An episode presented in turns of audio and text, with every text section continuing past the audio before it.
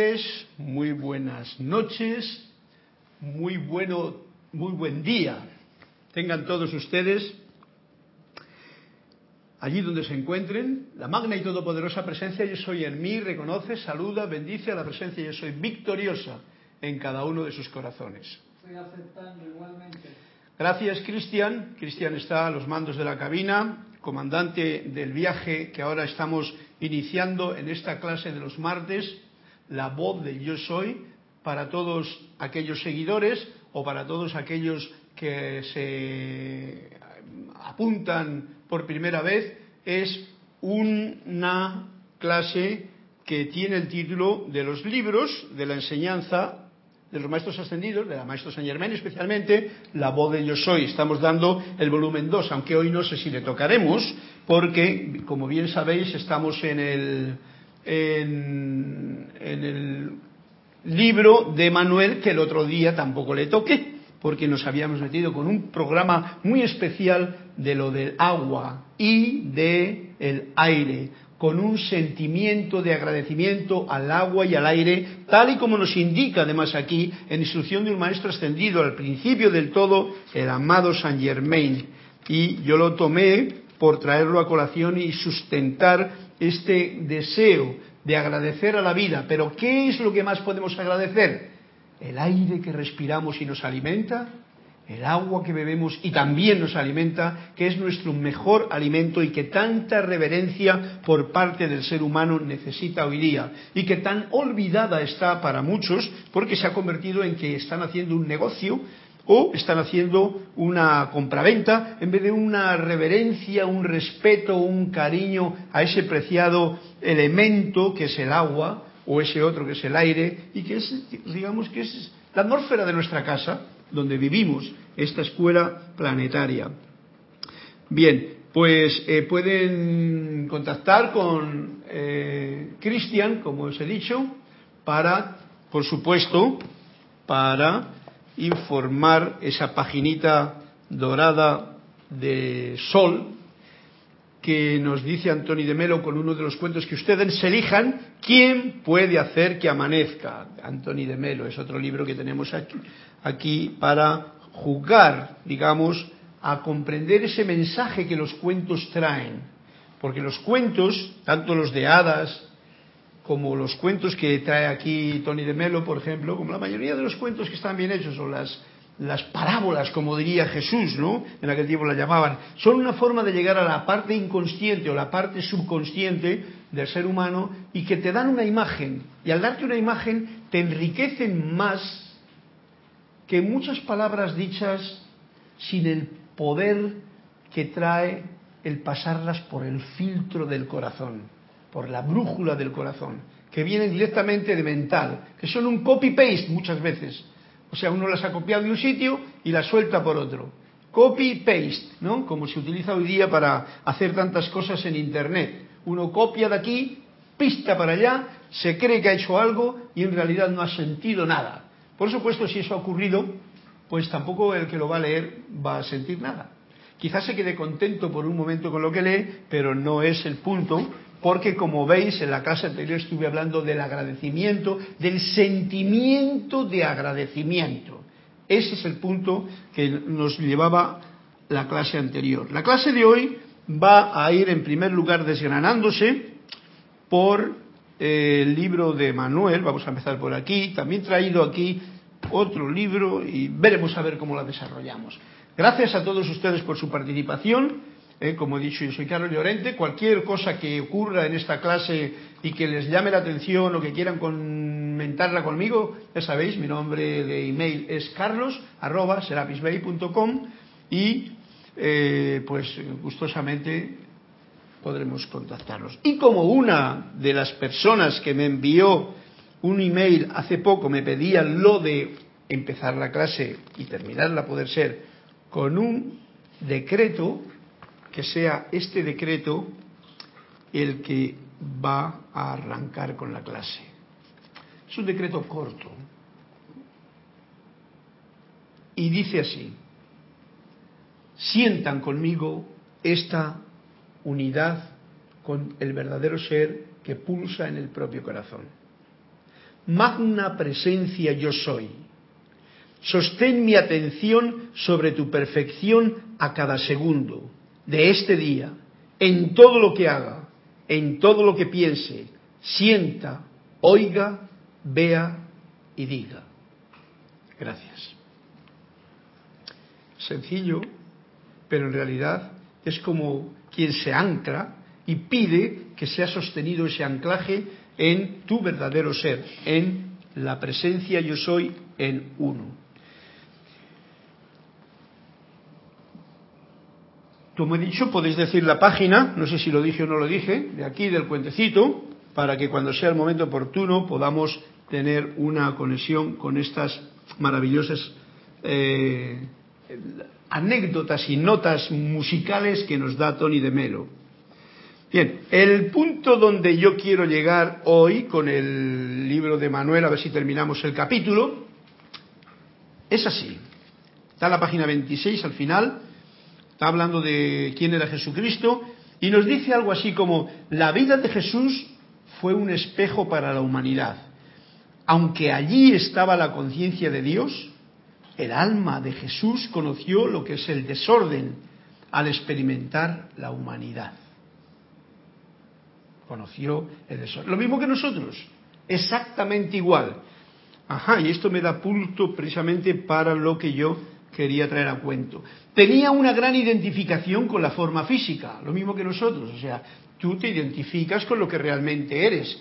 El vehículo es como si uno quiere, por eso yo digo que empecemos a amar a la personalidad, no a darla palo ni a despreciarla. En esta nueva etapa en que yo por lo menos me siento, y que todos nosotros también nos podemos sentir, porque la edad de San Germain la que nos está diciendo, eh, se acabó ya eh, tanto lágrima, tanto llanto, tanto sufrimiento, tanta enfermedad, vivamos el presente con gozo, alegría, agradecimiento, etcétera. Tenía una gran identificación con la forma física, así que pasó por cuestionamientos, ¿quién no? Por miedos y por dudas. Por todo esto aconteció con el fin de aportar un entendimiento nuevo y más profundo a la condición humana. Y me gusta esto, con el fin de aportar, o sea, él aportó un entendimiento nuevo y más profundo a la condición humana.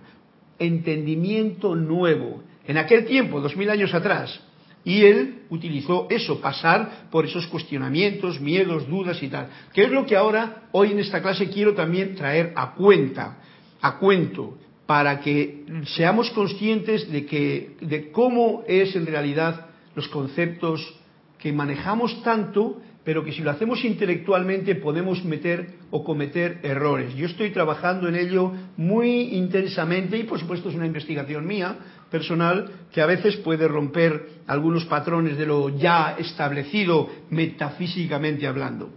La lucha de Jesús fue un retrato en la cual la humanidad podía ver su propio reflejo. Ok, o sea, que si Jesús podía hacernos el retrato de lo que cada uno de nosotros es un síntoma que vamos a poder seguir y, y concienciarnos de él. La humanidad podía ver su propio reflejo en el retrato de Jesús, así como las infinitas posibilidades del proceso de crecimiento. Hay un proceso en todo ser humano de crecimiento, no solamente el físico. Uno crece, no mío pequeñito, como ahora que yo tengo un nietecito de dos meses, más. Ayer, que era el santo de mi hijo, me mandó las fotografías, estaba graciosísimo los dos, se parecen. Atlas se llama, digo, niño, me has traído una... Eh, la hija se llama Nova y el niño se llama Atlas. O sea, fíjate tú, Atlas, tú sabes quién es Atlas, ¿no? Era el griego que, portaba el, el, uy, digo que, digo, bueno, yo la llamo mi familia, mi gran familia cósmica. Para con Atlas y una una nova es una estrella nueva, ¿no? Bien, pues, muy gracioso. Yo estoy muy feliz de que, de que ellos también están felices y de todo este proceso que tienen el bien. Pues es un proceso de crecimiento, ¿veis? Digo, como un niño pequeño, pues poco a poco va creciendo, como todos habéis visto, en vosotros mismos o en uno mismo, ha crecido, ha crecido, ha crecido, y aquí está uno en los 70 ya. Parece mentira, ¿no? Pues así está uno. Todavía se suben los árboles, pero en los 70, ya quiere decir que uno ha crecido. Y por eso del crecimiento quiere decir que el crecimiento es como un poquito eh, diferente de estancamiento. Porque estancamiento es como cuando uno no crece, no crece.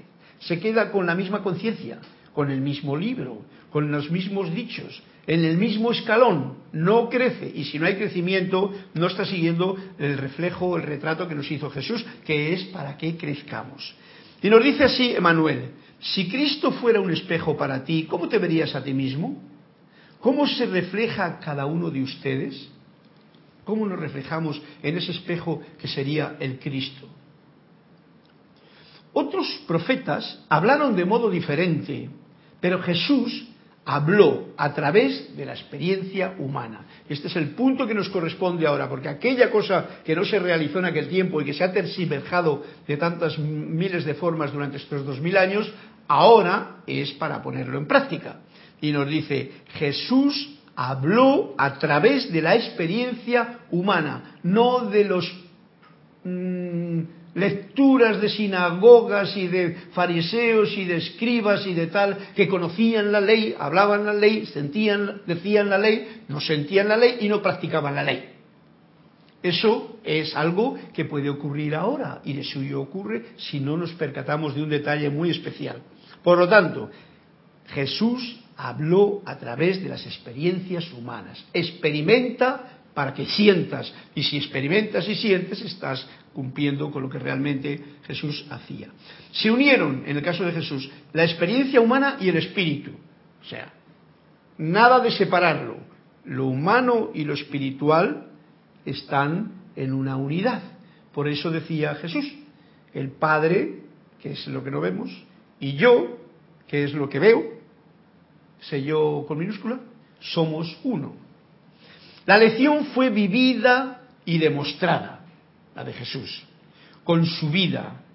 Cristo estaba diciéndonos, mira, humanidad, mira lo que puedes hacer, mira lo que eres. Atento a estas palabras, porque nos está diciendo que no andemos perdidos en el perdón a tu pueblo, Señor, sino en mira humanidad lo que tú puedes hacer mira lo que eres. Y Jesús decía, estas cosas que yo hago y mucho más ustedes las pueden hacer. Ya hace dos mil años. Así es que ahora, dos mil años más tarde, y algo, estamos en el momento de ponerlo en práctica, digo yo, ¿verdad?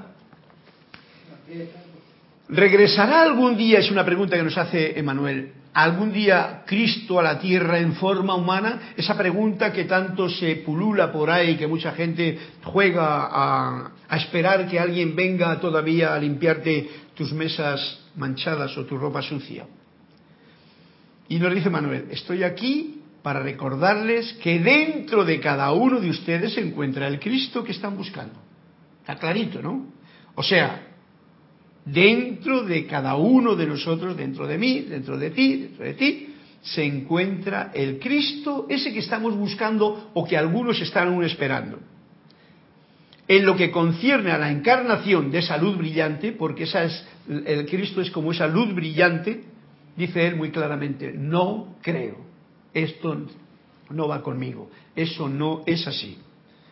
Otros pueden tomar esa luz por sí mismos, esto puede convertirse, estos, los que hacen esta luz y se consideran el Cristo, pueden convertirse en profesores en nombre y con el mandato de dicho esplendor central. O sea, puede uno decir, oye, yo me, me siento uno con esta cuerpo mental superior con este cuerpo crístico y realizo mi vida en esa medida. Es lo que nos toca hacer en esta edad dorada de Saint Germain, porque si no vamos a estar como hoja que te lleva el viento para arriba, para abajo y tal. Pero si uno toma el comando y ya lo pone en práctica, sin tener que decir muchas palabras alrededor y sin tener que ir haciendo milagros por ninguna parte, sino manifestando ese crecimiento de la luz interior, pues la cosa como que cambia. Recuerden que la chispa se genera desde el centro hacia afuera. Nos dice, si la chispa de la divinidad, la luz brillante del Cristo se genera de dentro, vamos a ponerlo, de mí para afuera, ¿qué hago yo esperando que venga de fuera para adentro? El tonto, diría yo. Por lo tanto, ojo al dato, porque aquí el que sabe dónde entender bien las palabras, sabe dónde está el trabajito fino que hemos de hacer. Y nada de esperar que alguien te venga a salvar por allá de alguna parte así como nos han, como dice por ahí la gente. Bien, ese relámpago enceguecedor, ¿eh? esa luz, esa chispa, ese esplendor central que está dentro de cada uno de nosotros, existe en todos ustedes. Y ha dicho todos. O sea, no en yo que sé lo de los maestros y que la llamo. No, no, no, no, en todos. Se da, a medida que la realización se da en, la, en forma humana, esta brilla con su propia luz y puede captarse como la conciencia de Cristo que ha regresado. ¿eh? Eh, espero que lo entendáis. Esto está en la página 27 del libro de Manuel. Al final, a medida que la realización, o sea, que la acción realizada se da en forma humana, como nosotros, en la parte humana, esta brilla con su propia luz, eh, la forma humana brilla con su propia luz y puede captarse como la conciencia de Cristo que ha regresado. Algunos lo pueden captar así cuando dicen, pero mira, oye, me gustaría ser como... Porque hay un... ese cuá. Hay algo por ahí que te da un toque, que da un ejemplo, que da una vitalidad, un entusiasmo, etcétera, etcétera.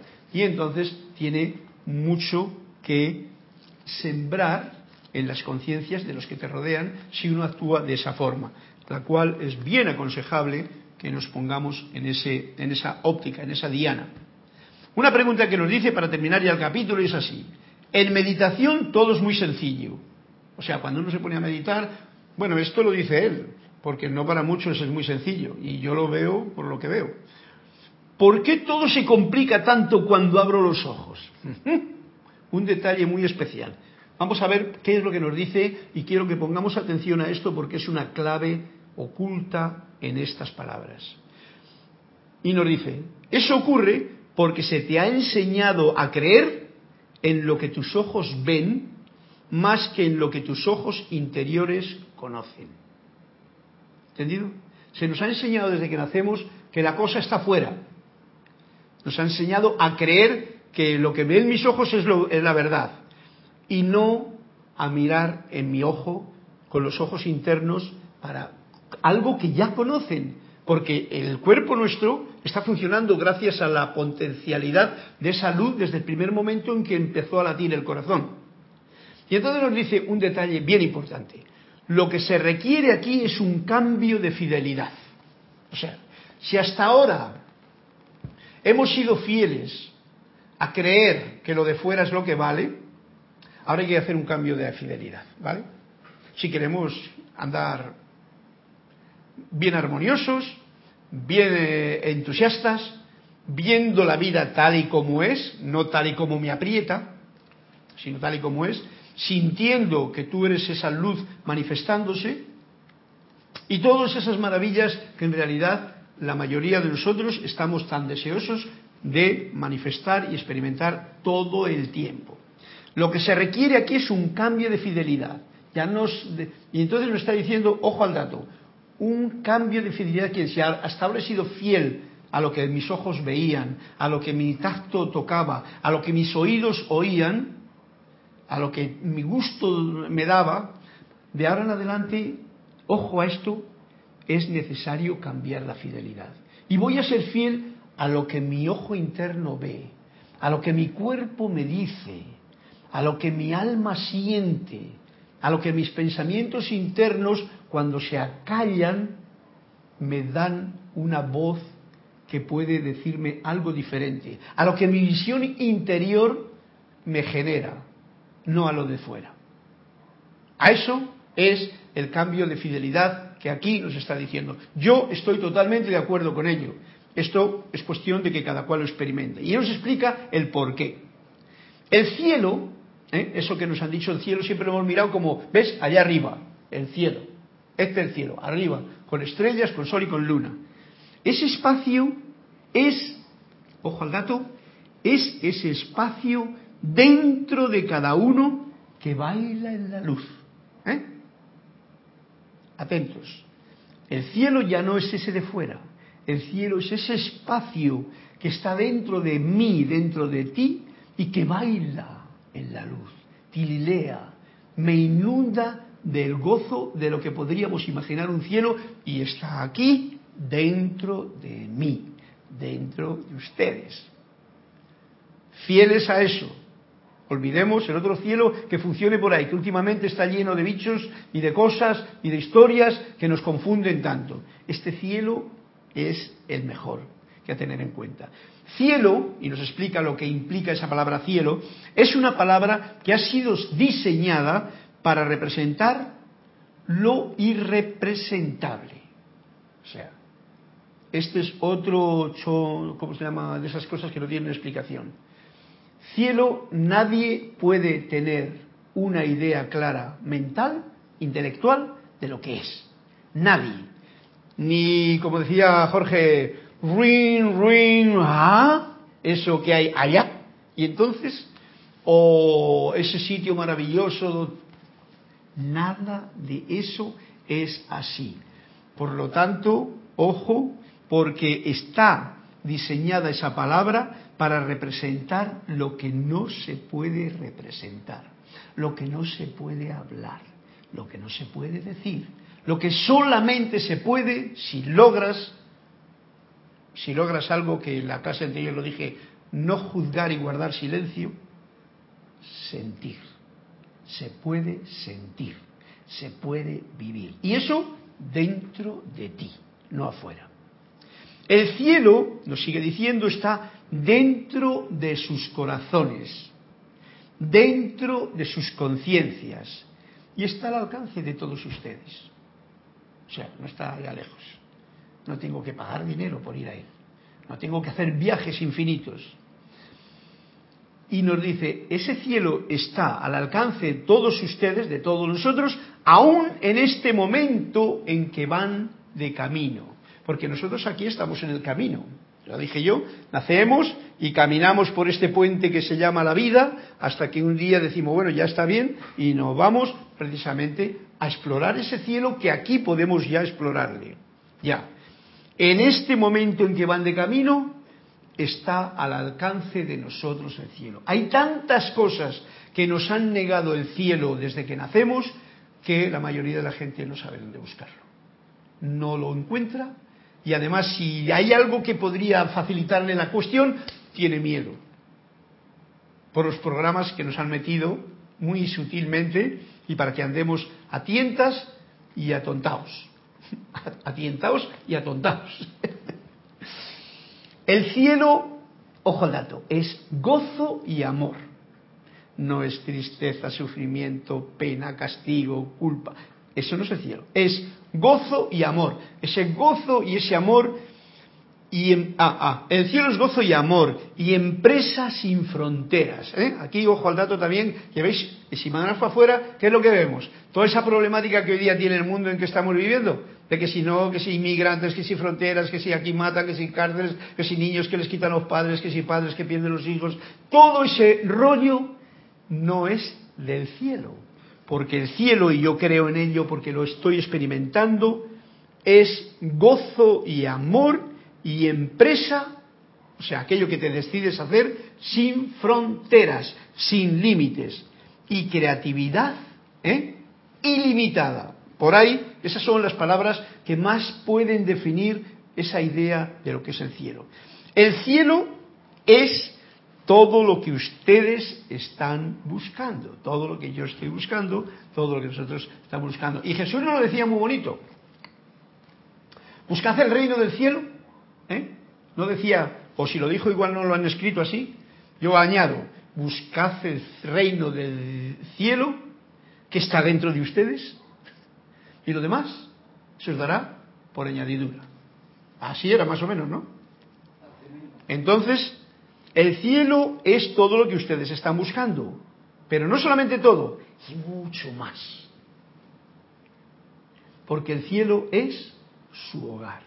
Ese es el sitio donde uno se siente realmente pleno, lleno de alegría, de felicidad. Es el país de aquel cuento que, que leí en cierta ocasión, ya es el país de la risa, es el país del gozo, es el país del entusiasmo, es el país donde no hay mucha palabra que decir, es el país donde se comprende. Llamarlo país porque, porque, por decirlo de una forma, ¿no? Bien, pues así termina este capítulo número 2, que nos ha llevado su tiempo, con esta, eh, este dato que lo tendremos que tener en cuenta de ahora en adelante, porque implica si yo quiero cambiar de fidelidad y ser fiel a lo externo o ser fiel a lo interno, sabiendo encima que dentro de lo interno está el Cristo interno, el esplendor de, la chispa de luz que, me da la vida, esa luz brillante que viene de dentro para afuera, ahí está, adentro. Y el cielo, que nos acaba de enumerar aquí Emanuel con palabras muy bonitas y hermosas, y llenas y cargadas de fuerza y experiencia, porque la tiene, quizá ustedes todavía no la tengan, pero por ahí yo siento que están, y por eso lo, me gusta cantar esta canción. Así es que con esto dejamos el capítulo 3, el capítulo 2 para el siguiente día que corresponda, nos vamos al capítulo 3. ¿Hay alguna Sí, cosa por ahí? Sí, pidieron. A ver, ya te digo, Juan Carlos Plazas de Bogotá, Colombia, dice bendiciones para todos. Bendiciones, Reportando sintonía desde Bogotá, Colombia. Voy con la página 132. Ay, ya, Y Elizabeth Aquino de San Carlos, Uruguay. Dice, muy, muy buenas noches, hermanos queridos. Dios los bendice. Carlos y a todos, que la presencia de Dios Yo Soy los ilumine en su majestuosa y poderosa luz, llenándolos de amor. A todos un fuerte abrazo, hermanos. Numerito para el cuento 107. Ya Cien- tenemos el 107 y el 132. 107. 107 y 103. Bueno, pues muy bien, gracias Juan Carlos. ¿Y quién era? Era Elizabeth. Elizabeth Aquino, 107. Ok. Bien. El uno se llama distanciamiento y el otro se llama escondimiento. Wow, no puede ser. Bueno, vamos a ver lo que nos dice el cuento.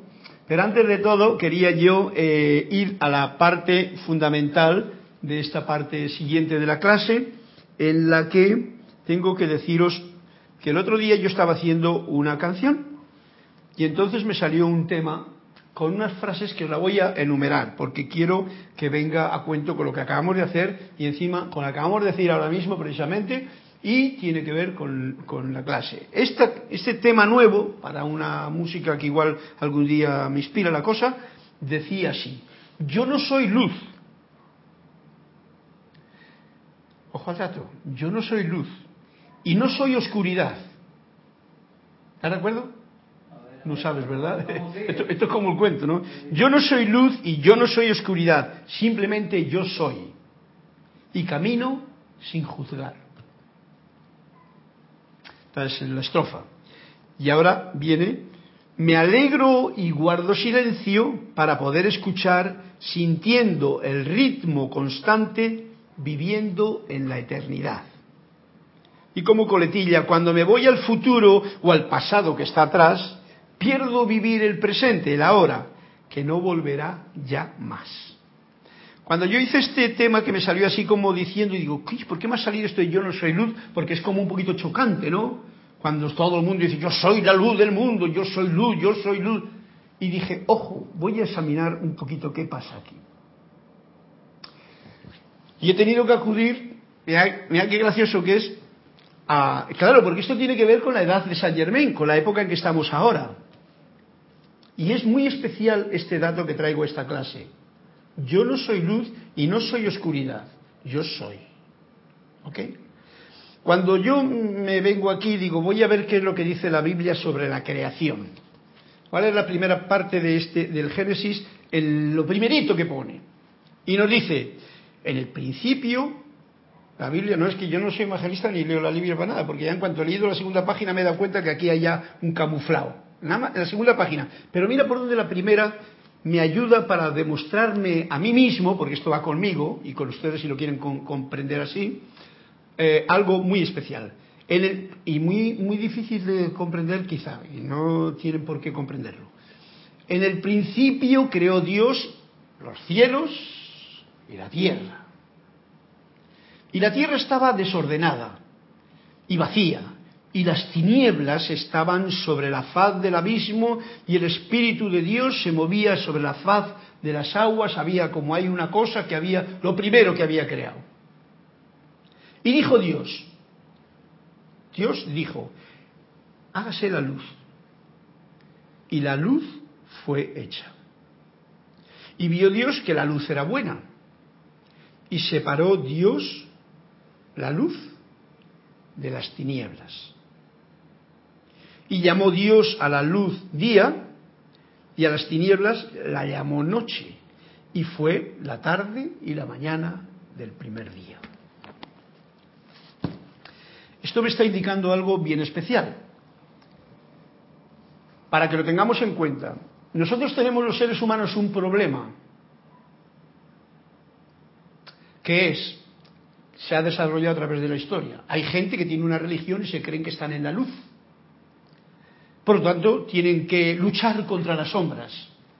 O tienen que llenar las sombras de luz. Tienen que. Yo creo que ese concepto está, todo esta es mi experimentación que tiene que ver con el arreglo de la, de la letra extra que estoy tratando de hacer. Todo esto nos ha traído una gran confusión y espero que nosotros, estudiantes de la edad dorada de Saint Germain, eh, manifestantes del santo ser crístico ya en conciencia, como hemos dicho antes, no tengamos ese problema. Esta idea de que la luz tiene que luchar contra las sombras es un gran conflicto. Sabéis que cuando alguien pelea, los dos salen perdiendo. Y entonces esa idea de que la luz tiene que vencer a las sombras, es una idea que la tenemos muy metida aquí en programas, que yo cuando he dicho de las creencias, esta es una de las creencias más gordas que tenemos.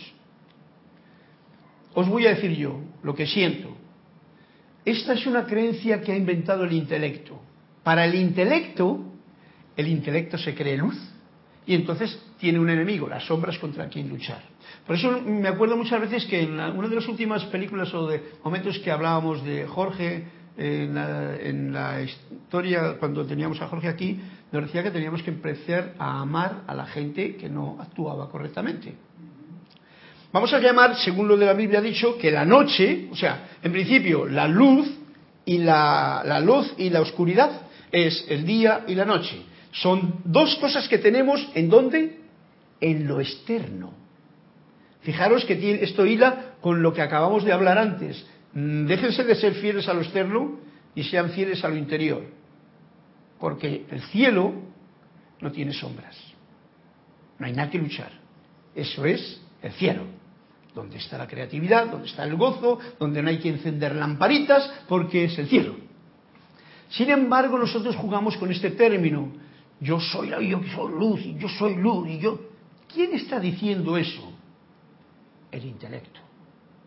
Porque el yo soy no dice nada de eso. Me, me- me explico de esta forma que estoy tratando. Pues esto es un poquito delicado porque la persona que no tenga, digamos que ese mm, resarcir de, de, de venciar todo esto, pues puede sentirse incómodo. Pero yo no. Yo no, me siento incómodo. Yo lo veo muy claro. La mente inventa luz y la oscuridad, no porque la inventa, sino que inventa la batalla de la luz y la sombra. Entonces, tú eres malo y yo soy bueno, por supuesto, porque yo tengo la religión que es la buena y tú la mala, te mato.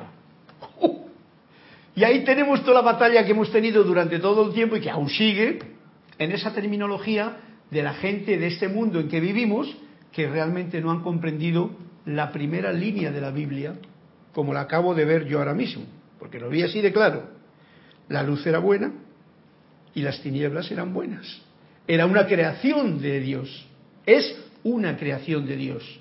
Y entonces a la luz la llamó día, porque no hace falta candiles, y a la noche, y luego puso unos satélites para que tuviésemos, para que no andemos tropezando en la oscuridad, pero el que no ama la noche, y hoy día ama más la gente a la noche que al día muchas veces, pero en el sentido de estar nocturneando por ahí y gastando y desgastando el organismo y el cuerpo en historias raras, eh, que eh, pues es un conflicto, es un conflicto. El que no y, luego viene Jesús que lo dice muy claramente. Amar a los enemigos. Amar y, y ya no habla de enemigos, sino amar a Dios, que es la parte interna, y al prójimo como a ti mismo. O sea, primero tú te tienes que amar a ti mismo, porque si tú no te amas a ti mismo, tú no puedes amar a nadie. Y esto tiene que ver con que si yo no amo a aquel porque es malo, porque ha estado en la cárcel, y no quiere decir amar que le tengo que ir a papechar, quiere decir que no le tenga ningún juicio, porque el problema del amor no es como pensamos. El problema del amor viene cuando creemos que el amor es como yo creo que es, y eso es, hay que ser infieles a ese punto. Es como es, y no lo comprendemos. Es como el cielo, el amor es como el cielo, no se puede hablar de él el amor del que estoy hablando yo, el amor que me permite algo muy importante que es guardar silencio, o sea, en la casa del cielo decía juzgar cada día menos, pero no juzgar, no juzgar, callar el diálogo interno porque no juzgas y entonces que el silencio se manifieste para que el cielo se exprese dentro de uno mismo. Esta sería más o menos una guía. Yo sé que esto no sé si se entenderá bien porque las palabras en estos niveles son complicadas y cada cual entiende lo que quiere entender. Yo digo una cosa y el otro entiende lo que quiere. ¿Por qué? Sabéis lo importante que es del el asunto de, de, ¿cómo diría yo? El asunto de saber escuchar. Un día creo que lo dije aquí y lo traigo a colación ahora porque es bien importante. Eh, El saber escuchar es... Me quería traerme aquí yo a lo que tengo escrito en algún punto para no meterme en camisas de once varas.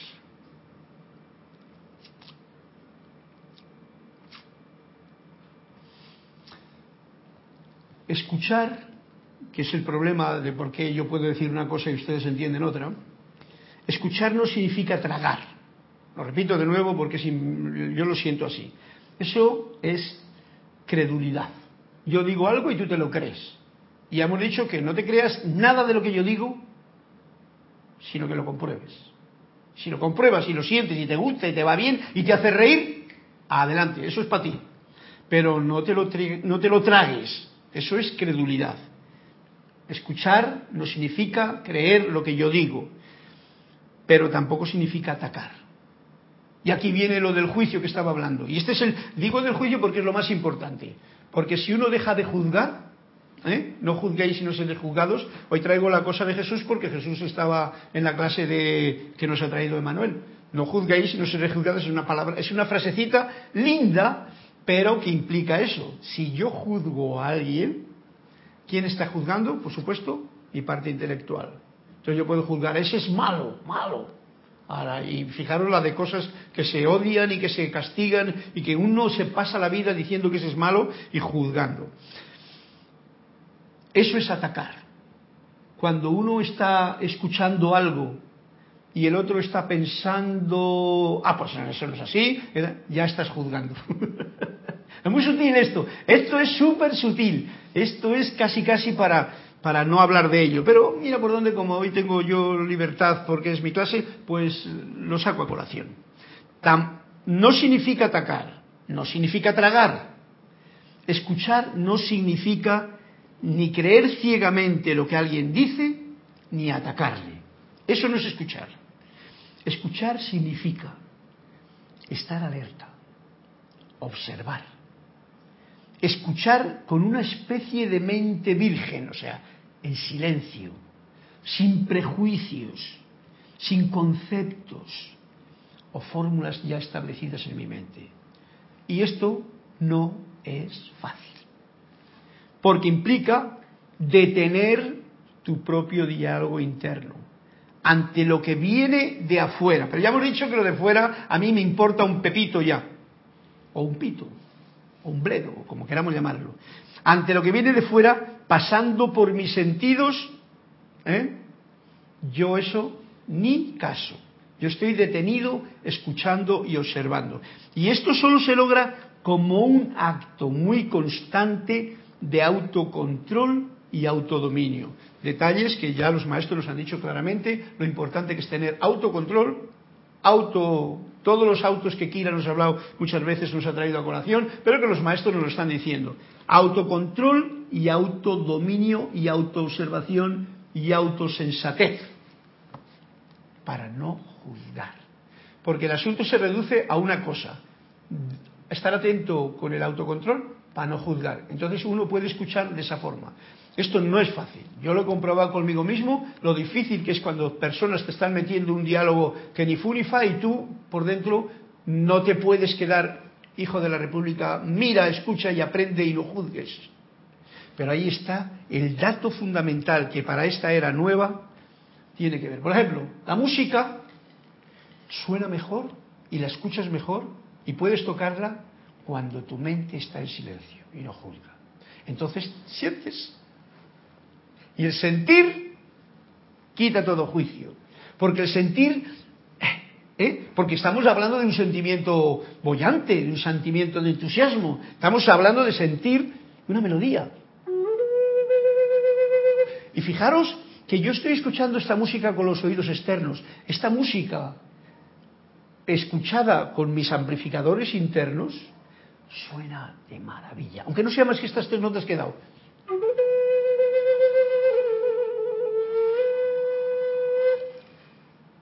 Pero claro, como estamos viviendo en este mundo, tenemos que utilizar esta parte. Porque yo no estoy diciendo que no vale el intelecto, ni la mente, ni nada. Es la herramienta que tenemos. Lo que pasa es que la tenemos muy mal educada y muy llena de basura. Eh, basura, una palabra.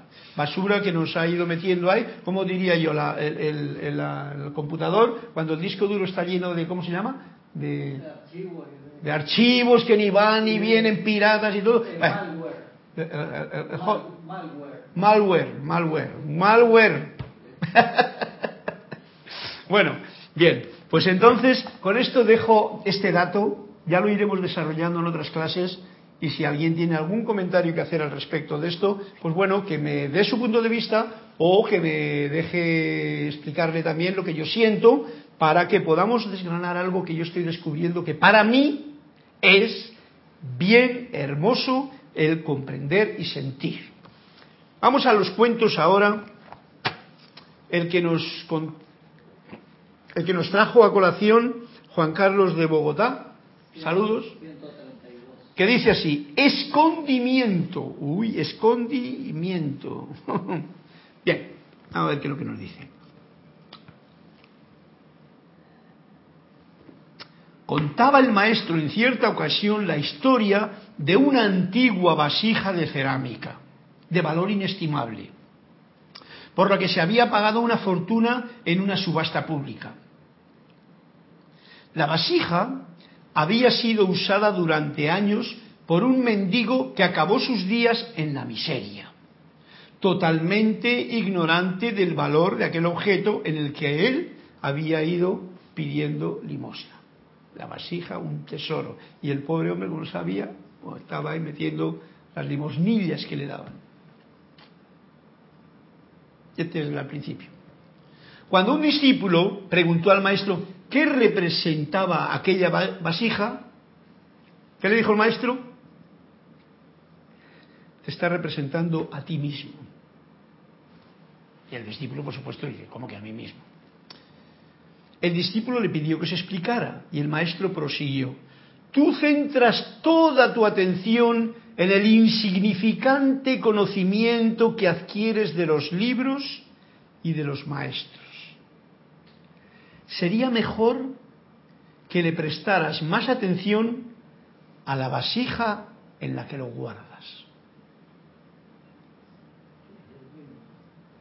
¿Eh? ¿Te das cuenta? Bueno, esto tiene que ver con lo que acabamos de decir hoy en la clase. Gracias, Juan Carlos, porque ves tú cómo está sintonizado la vida se sintoniza de una forma especial.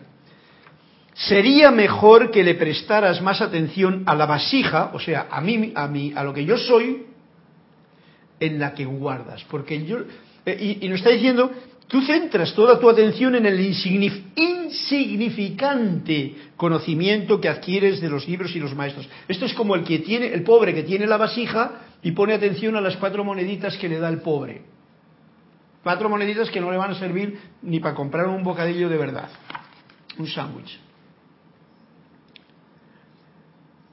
Y eh, o el conocimiento insignificante conocimiento que adquieres de los libros, fijaros, y esto es una cosa que tiene que ver con la edad en que estamos ahora, de los libros y de los maestros. Y por eso digo que esto como que rotundiza un poquito con la situación, pero hay que saber discernir de lo que estamos hablando. Uno, si se queda con los libros, como decía el otro día, por muy burro que sea el burro, si le metes en una biblioteca, no va a, no va a salir de ella siendo sabio seguirás saliendo de ella siendo un burro.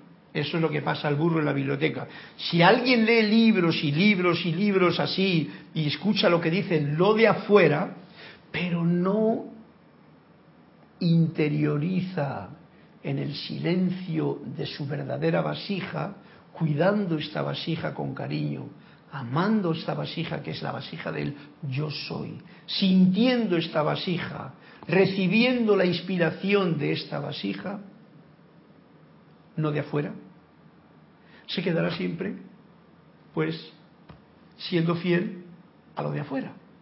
Se quedará siendo fiel a lo que el intelecto ha captado, a la biblioteca intelectual de medias verdades. Esto es quizá un poquito fuerte decir para algunos si no lo comprendas. Es que yo pido que lo comprendáis. Y si no lo comprendéis, no lo dejéis, no, no, no os rompáis la cabeza. Porque es que, es que esto ha tocado en la clase de hoy y entonces para mí es muy bonita. Gracias. Eh, este cuento que has contado, Juan Carlos, yo creo que tú lo entiendes bien también, es excelente. Y tiene que ver todo con lo que en esta clase se está desgranando. Vamos a ver lo que nos dice ahora eh, el, otro cuento de la página 106 que se llama dis, voy a marcar aquí esto, distanciamiento. Y nos dice así, esto es de Elizabeth Kino. Se dice así el cuento. A los discípulos les intrigaba el que el maestro, que vivía con tanta sencillez, no condenara la riqueza de algunos de sus seguidores. Es raro pero no imposible ser rico y santo a la vez, dijo en cierta ocasión. ¿Y cómo? Cuando el dinero produce en el corazón del rico el mismo efecto que la sombra de aquel bambú produce en el patio.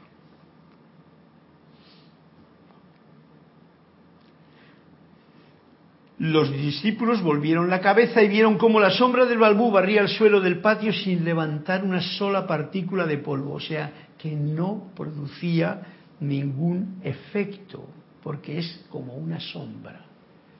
Y entonces, si tú eres rico y no tienes ningún problema con el dinero, sino que lo utilizas para el servicio que te viene bien, con gozo, alegría y entusiasmo y tal, pues entonces puedes ser santo y rico. Porque esos son los conceptos que tenemos de, los, de las creencias cristianas, que hay que ser pobre, hay que tener tal, eh, hay que vender todo y entonces dárselo a los pobres para que sigan siendo pobres y tú también. Tres pobres si había dos, más tú que has dado lo que tenías. En vez de decir, oye, yo tengo esto, ¿qué hago con ello? Y miras para adentro y lo utilizas bien y como el bambú, sin que esa sombra levante ni una mota de polvo. O sea, sin que te preocupe para nada el, dinero, ni para allá ni para acá, porque es la sombra de una realidad que no vemos. La realidad está dentro, que es la riqueza de nuestro tesoro interior. Y estoy dando aquí palos al micrófono, esto no está bien. Bien, es bonito el cuento también, Elizabeth. Me ha gustado, me ha gustado. No le conocía yo este cuento, pero tiene también su meollo como el anterior. O sea que son dos cuentos que también vienen a cuento con el momento que estamos trayendo hoy aquí, de luz y sombra. ¿Eh? Ser rico, eso es lo que hay que ser. Ser rico. ¿Qué, el, problema viene cuando uno tiene una creencia de que es pobre, que son creencias que nos han metido desde la infancia o después de una guerra que no tienes, porque no tiene, porque estamos mirando la parte externa y ahí no tengo tal, no tengo cual, soy pobre. Bueno, eso es una, una de las tonterías que el intelecto dice, porque hay mucha gente que no tiene nada de lo que tú deseas y es más rico y es más feliz Yo conozco aquella película de los dioses deben de estar locos, que era buenísima, y que iba por aquí, iba por allá, encontraba. Yo conozco a los aborígenes verdaderos, los auténticos, e historias contadas por una persona que esto, que es un médico y tal, una médico, y que ellos iban por un sitio, no manchaban nada, era como la sombra del bambú, y tenían de todo en todos los sitios. Tenían su templo de música, tenían su cosa de sanación, tenían sus sitios donde comían en, su, en Australia, y no estropeaban para nada el camino que recorrían. No, no, son los aborígenes de auténticos, se llaman los auténticos, ya no existen, ¿vale?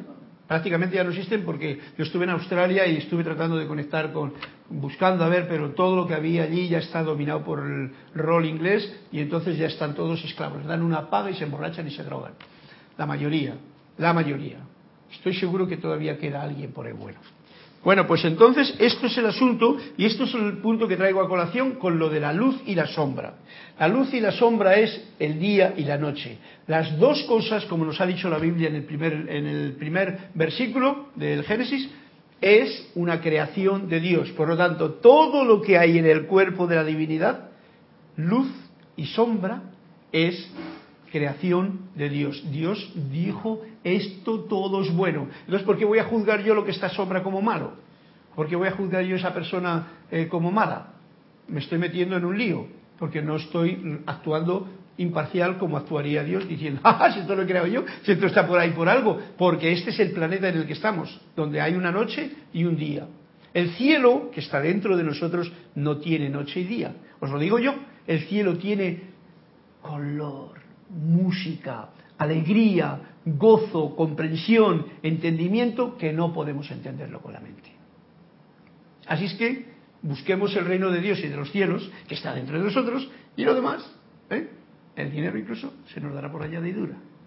Así lo veo yo y así me gusta cantarlo.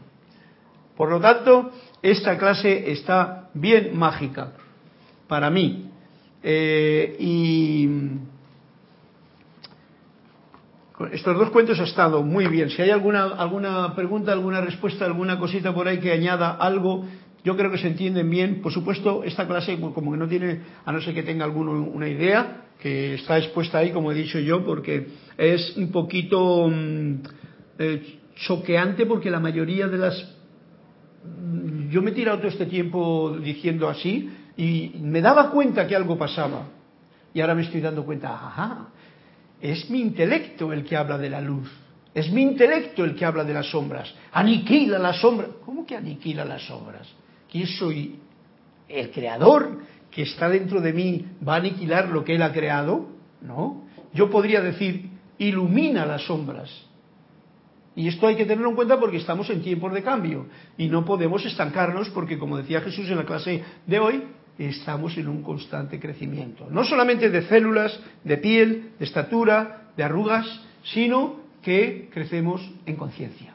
Y eso es un punto importante, que si no se tiene en cuenta, si el alma no crece, pues siempre va a ser un gusano dedicado a buscar comerte la hoja, en vez de a, a volar y ser libre. Y esta es la edad de Saint Germain que nos está diciendo vamos a ser libres y a manifestar esta liberación. Y para eso está todo esto que nos están trayendo con los libros que hay que saber discernir y cada día se nos está trayendo a la comprensión cosas nuevas si es que realmente lo estás investigando y buscando en tu propia vida y en tu propio interior. Pues esto ya no está fuera. Nos lo ha hecho muy bien el, cuentecito. El cuentecito que les repito para, para no me acuerdo la página que era. Escondimiento. ¿eh? Eh, el discípulo le pidió que se explicara, ¿eh? cuando le dijo, tú eres la vasija, y el maestro prosiguió, tú centras toda tu atención, y está diciendo, no centres toda tu atención en eso. Piensa que si tú centras toda la atención en el exterior, pues te estás perdiendo eso. Todo tiene que tener con un balance, lo digo para explicar. Si tú centras toda tu atención en el insignificante conocimiento que adquieres de los libros y de los maestros, sería mejor que le prestaras más atención a la vasija en la que guardas ese insignificante conocimiento para que lo puedas, como decía Jesús en el, en el libro de Manuel, ponerlo en práctica. Carlos, eh, Juan Carlos Plazas dice, analizando un poco es que estamos acostumbrados a estar en uno de los dos lados y esto despierta antagonismo. Claro, por eso he leído esta parte de la Biblia en que esos dos lados que nosotros lo hemos dado ese punto, que se llama, luego viene aquí cuando dice el árbol del bien y del mal, y todo eso que nos hace juzgar, esos dos lados son los dos lados de, la creación de, de la deidad. Dios ha creado los dos lados. Dios ha creado el cielo y ha creado, eh, ¿cómo se llama? Ha creado la luz y ha creado las sombras.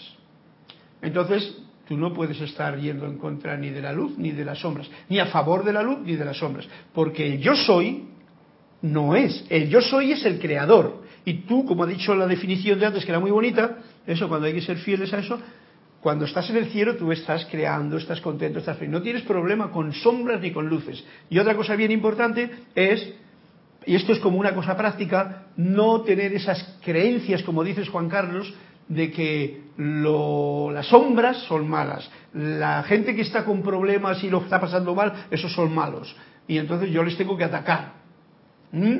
Ahí, ojo al dato, porque el discernimiento es súper especial para mantener el equilibrio y el balance y el no juzgar a ninguna de esas dos cosas. Si uno no juzga, cuando se mete en meditación y no juzgas ni a ti mismo, ni dejas que el parlachín mente hable con nada, sino que guardas uno silencio, y guardar silencio significa eso, no juzgar, porque es el juego de la mente es juzgar. Dice algo, ay, eh, me he dejado esto, ahí quiero lograr esto, ya estás juzgando, ¿qué? A ti mismo, y ahí pierde uno una oportunidad de guardar silencio para que se manifieste este cielo que está dentro de cada uno de nosotros.